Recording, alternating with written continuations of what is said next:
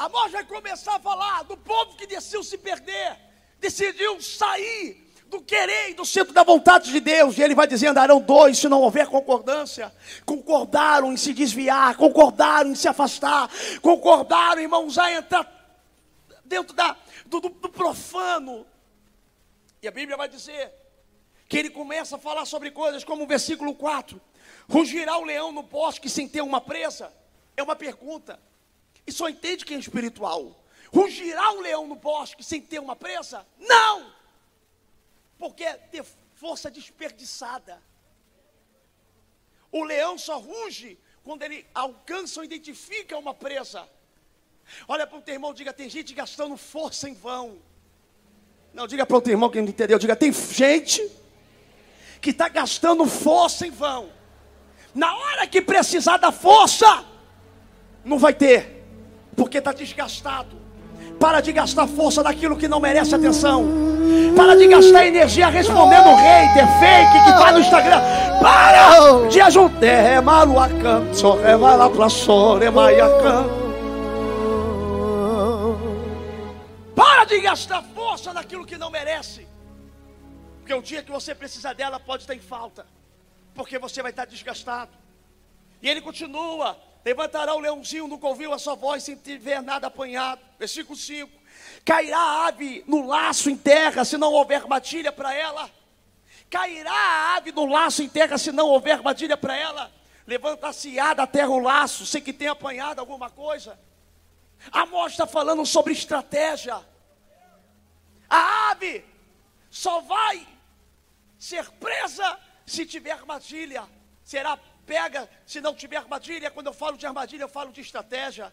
Olha para o irmão que está do seu lado, diga: essa madrugada será uma madrugada de estratégias de Deus. Você vai sair daqui com o norte da sua vida.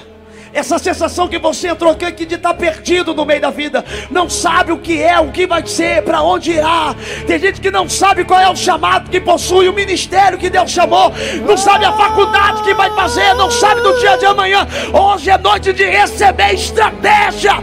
Deus vai te dar um direcionamento.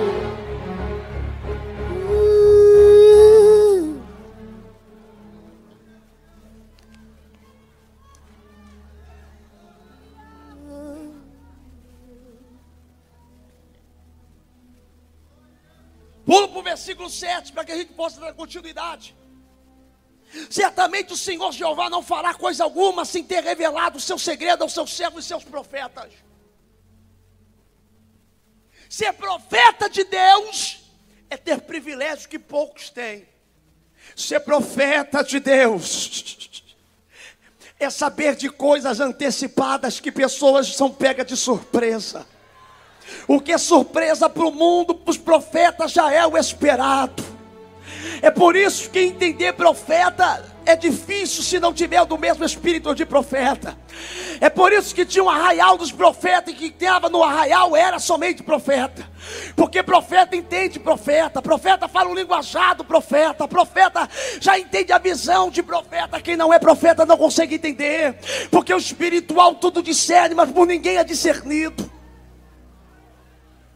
A Bíblia vai dizer que certamente o Senhor Jeová fará coisa alguma, nada, nada acontece sem primeiro Deus revelar os seus servos e seus profetas. Nem todo mundo é servo e muito menos profeta.